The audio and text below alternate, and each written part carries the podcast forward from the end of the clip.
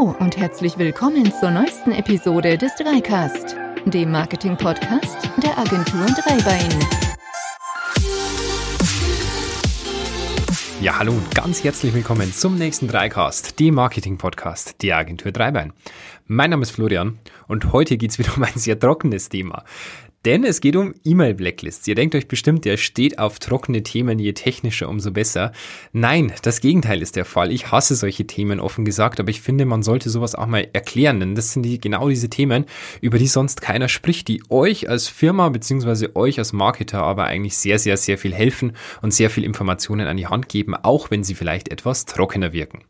Wir steigen direkt ein ins Thema. Blacklists sind ein Problem, das bei Firmen immer wieder auftaucht. Ihr habt Newsletter, ihr habt normale Mails, ihr versendet die an eure Kunden, die kommen aber niemals bei denen an. Der Grund dafür ist relativ einfach, aber ihn zu beheben, dafür umso schwieriger. Wir sprechen nämlich von den sogenannten Blacklists, beziehungsweise den mehreren Blacklisten, denn davon gibt es eine ganze, ganze, ganze, ganze Menge.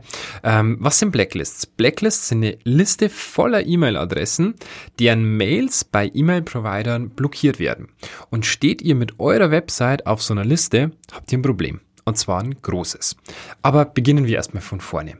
Was ist denn eigentlich eine Blacklist? Kurz gesagt, es ist eine Echtzeit-Datenbank von IP-Adressen und Domains, die als Spam-Versender oder sogar als Schad-Software-Versender eingestuft werden.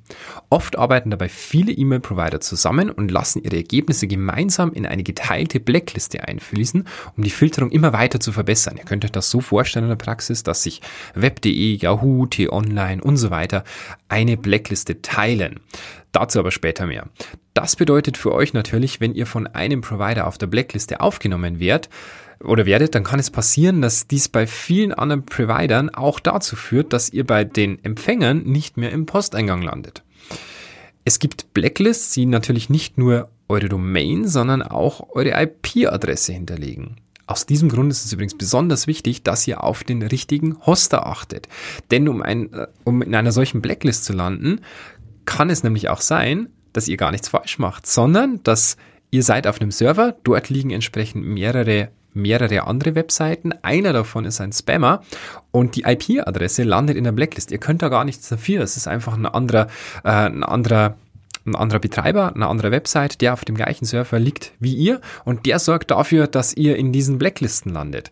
Deswegen achtet auf die Wahl eurer Hoster. Nicht den billigsten nehmen, sondern da lohnt sich eine Investition von ein paar Euro mehr auf jeden Fall. Wir hatten dazu übrigens auch mal einen Blogbeitrag bzw. einen Podcast gemacht. Wenn ihr mehr darüber erfahren wollt, einfach ein bisschen nach unterscrollen in der Liste. Also, wie gesagt, investiert da lieber mal in professionelle Hosting-Lösungen bei Providern, die diese Problematik vor allem auch kennen, die diese Blacklists überwachen und die auch automatisch automatisiert schauen, ob IP-Adressen aus deren Kreis in irgendeiner Blacklist auftauchen. Wie funktioniert eigentlich so eine E-Mail-Blacklist? Naja, da gibt es direkt Unternehmen dafür. Da gibt es zum Beispiel das Mail Abuse Prevention System. Kompliziertes Wort, heißt aber nichts anderes, dass dieses Unternehmen den Mailverkehr zwischen zahlreichen Providern überwacht und dabei mittels ausge oder ausgereifter Algorithmen checkt, welche E-Mail-Adressen werden hier zwischen welchen Servern hin und her geschickt und das entsprechend auch mitloggt. Und über solche Listen steuern dann Provider ihre Filterungen. So können halt E-Mail-Provider entsprechend gewährleisten, dass Millionen von Spam-Mails gar nicht erst in deren Infrastruktur gelangen. Das ist natürlich im ersten Schritt erstmal gut, weil die E-Mails für den Endkunden gefiltert werden, aber ihr müsst euch auch vorstellen, das spart unfassbar viele Ressourcen bei den E-Mail-Providern, denn solche Spam-Mails werden natürlich am Tag Milliarden Mal verschickt. Jede E-Mail braucht Speicher, braucht Rechenpower, braucht CPU, braucht Arbeitsspeicher und je weniger von diesen E-Mails oder von diesen Spam-Mails bei den Providern ankommen, umso besser. Das ist der eigentliche Grund, warum es solche, solche Blacklists überhaupt gibt und natürlich auch, dass ihr als User davon profitieren wollt. Wenn ihr eine E-Mail versendet, dann wird oder wird natürlich auch immer eure IP-Adresse bzw. Domain eures SMTP-Servers, das ist sozusagen euer Briefkasten, in den ihr eure E-Mail reinschreibt, der wird gespeichert. Und dieser wird anschließend mit diesen Blacklists abgeglichen. Es wird geschaut, kommt der darin vor und gibt es einen Treffer, landet eure Mail sofort im Spam- oder Junk-Ordner des Empfängers und wird als solche gekennzeichnet. Oder je nach Ausführung, wenn ihr wiederholt Spam verschickt, natürlich auch kann es passieren, dass ihr komplett geblockt wirkt. Oder es kann natürlich auch sein, dass diese E-Mail entsprechend gar nicht beim Kunden ankommt. Sie wird markiert. Das kommt immer ganz ein bisschen auf die Einstellung des E-Mail-Providers beziehungsweise auf die Einstellung auch eures E-Mail-Programms an. Bei den meisten E-Mail-Providern kann man einstellen, wie wird damit umgegangen, wenn eine gekennzeichnete Spam reinkommt. Die Frage ist natürlich auch, wie landet ihr mit eurer IP-Adresse oder eurer Domain auf so einer Blacklist? Ganz einfach. Habt ihr euch schon mal gefragt, was passiert, wenn ihr bei eurem E-Mail-Provider oder bei eurer E-Mail-Software auf den Button als Spam markieren klickt? Wahrscheinlich nicht, oder? Viele Softwareanbieter und Provider arbeiten da nämlich mit Blacklists-Anbietern zusammen. Entscheidend dafür, ob ihr bei solchem beim Empfänger im Spam-Ordner landet, ist dann zum Beispiel, hat ein Empfänger diese Nachricht gar nicht abonniert, zum Beispiel bei einem Newsletter, erhält die aber trotzdem. Hat der Empfänger den Double Opt-in-Link erhalten? Erhält er vielleicht zu viele Mails? Sind die Inhalte nie gelesen worden? Gibt es eventuell keinen Abmeldelink? Erfolgt ein erneuter Versand an bereits nicht mehr existierende E-Mail-Adressen? All das sind Kennzeichen für den jeweiligen E-Mail-Provider, dass er euch auf so eine Blackliste setzen sollte. Natürlich ist der ein oder andere Fehler verzeihbar. Also schickt ihr zum Beispiel eine Mail an eine nicht mehr existierende Mailadresse, ist das beim ersten Mal nicht schlimm. So was passiert in der Praxis. E-Mail-Adressen werden gelöscht, User löschen löschen sich. Passiert es aber über einer gewissen Quote, werdet ihr in solch einer Blacklist landen.